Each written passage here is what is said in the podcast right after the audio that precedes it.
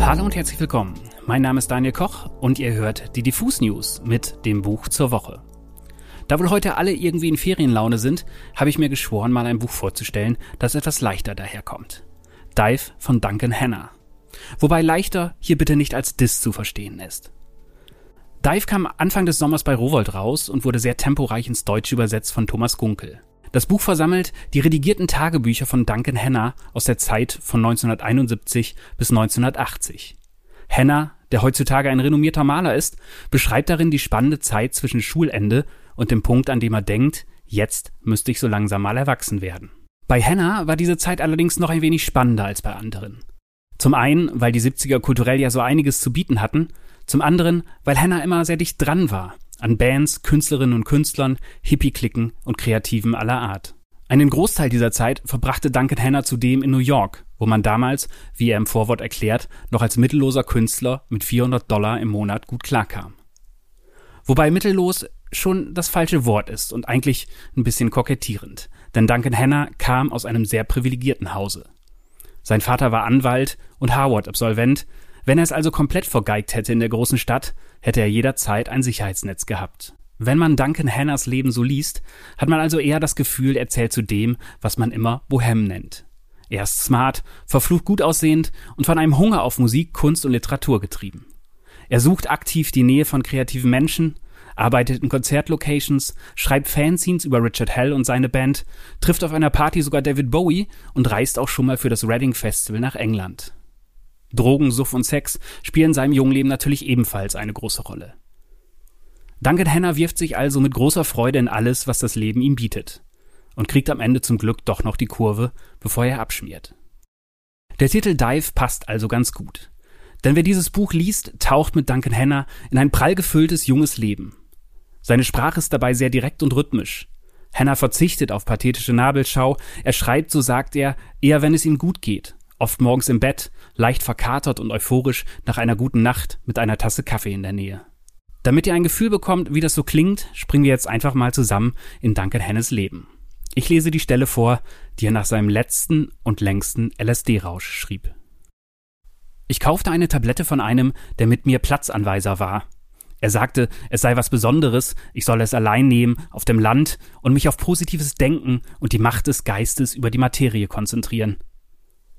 Ich versicherte ihm, ich sei ein Drogi und würde mich mit Psychedelika auskennen und hätte schon mehr als 50 Mal einen Trip geworfen. Er sagte, dieses Acid sei von Mönchen auf einem Berggipfel hergestellt worden und werde mir das dritte Auge der Erkenntnis schenken. Du darfst die Macht dieser Pille nicht unterschätzen, warnte er mich. Also fahre ich am Sonntag mit dem marineblauen Opel Kombi meiner Mutter zum Hidden Valley, parke den Wagen, gehe durch den Betontunnel in das wundervolle Tal. Das Zeug haute richtig rein. Vielleicht hatte der Freak ja recht gehabt. Auf dem Cliff konnte ich König Arthur und seine Ritter vorbeigaloppieren sehen, gefolgt von zwei Brontosauriern. Ich senkte den Kopf und glitt in die Tiefen der Zeit oder der Nichtzeit. All diese Geräusche ringsum schienen eine neue Bedeutung zu haben. Mein Geist entfaltete sich.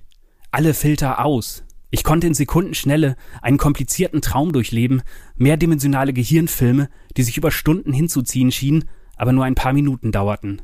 Ich schaue ständig auf die Uhr, um zu ermessen, was zum Teufel vor sich geht. Streife durch lila Schilf und grüne Schößlinge. Ich gehe in die Hocke, der Hintergrund wird zum Vordergrund, zu einem zerklüfteten Kathmandu. Der Himmel treidelt, Woge um Woge eines überhitzten Szenariums spült über mich hinweg. Die Antwort auf all das besteht darin, dass alles auf mich eindringt. Petula Clark blitzt vor meinem spiralförmigen Augen auf. Grillen reden über Eitergeschwüre, Carol Lindley lächelt von einer Wolke herab. Alles ist alles. Die Zeit existiert nicht. Mein Hinterstübchen hat sich nach vorn verschoben. Die Dualität der Dinge. Super. Ich beschloss ein bisschen runterzukommen und setzte mich in ein Bachbett. Da spürte ich den Herzschlag der Erde. Erst langsam, dann immer schneller. Mutter Erde, sie ist eine Frau. Unser Puls schlug synchron. Ich begann geil zu werden. Die Sonne schien herab, der Planet wogte unter mir. Mein Penis war voll irrigiert. Jetzt half nur noch den Reißverschluss meiner Jeans zu öffnen, mich auf den Bauch zu rollen, einen kleinen Schoß in den Schlamm zu graben und den Pimmel hineinzuschieben. Das tat ich auch. Ich fickte die Erde und siehe da, die Erde fickte auch mich und wiegte sich vor und zurück. Ich orientierte mich an dem wallenden Boden unter mir und hüllte mich in die Güte der Erde. Warum hatte ich das noch nie ausprobiert?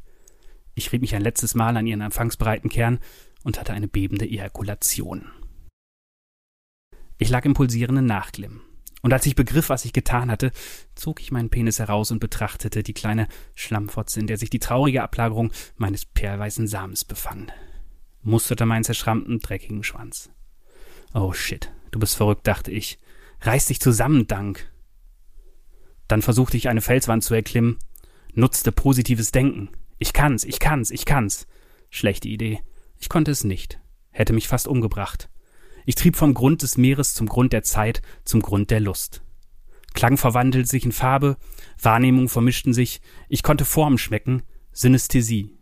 Ich stieg den Talhang auf, bis das gesamte Grün vor mir lag. In der Ferne war ein beweglicher Fleck. Er kam auf mich zu. Er war menschlich. Ein schmuddeliger, pickliger, 16-jähriger Bauernjunge, der ein fliehendes Kinn und vorstehende Zähne hatte. Er trug ein aquamarinblaues T-Shirt mit weißer Ziernaht, Während er den Hügel hinaufstieg, beäugte er mich ängstlich.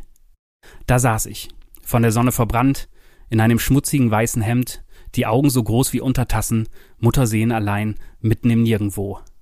Hey Mann, was machst du hier? fragte er. Das willst du gar nicht wissen, Junge, dachte ich bei mir. Nach diesem hier beschriebenen Tag hatte Duncan Henner übrigens noch sechs Wochen lang das Gefühl, ein Fingernagel schabe an der Innenseite seines Auges. Er habe sogar das Ritsch, Ritsch, Ritsch hören können. Eine weise Entscheidung also, das mit dem LSD vielleicht sein zu lassen.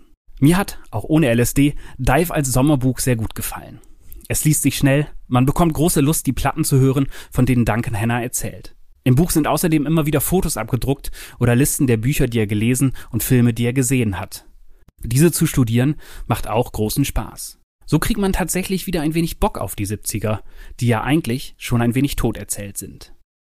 Das Einzige, was auf Dauer dann doch etwas nervt, man wird fast ein wenig neidisch auf Duncan Hanna, findet ihn manchmal gar etwas unsympathisch, weil er eben bei allem Understatement ganz genau weiß, dass er ein Sonnyboy ist und viele rumkriegt.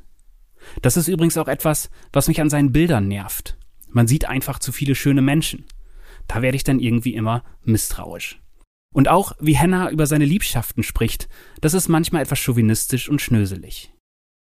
Trotzdem muss man sagen, ist das bei Duncan Hanna nicht so schlimm wie zum Beispiel bei einem Jack Kerouac oder anderen 70er Helden der Literatur. Da gibt es viele, die ich heute nicht mehr ertragen kann. Wenn ihr also ein gutes Buch für den Sommer braucht, das euch zu neuen Playlisten mit alter Musik inspiriert, dann sei euch Dive von Duncan Hanna hier wärmstens empfohlen. Wir haben auch wieder ein Verlosungsexemplar für euch. Wenn ihr das haben wollt, schreibt einfach eine Mail mit eurer Postadresse und dem Stichwort Dive an verlosung.diffusmac.de. Das war schon wieder für heute mit dem Buch zur Woche. Mein Name ist Daniel Koch und ich sage wie immer Tschüss und bis zum nächsten Buch.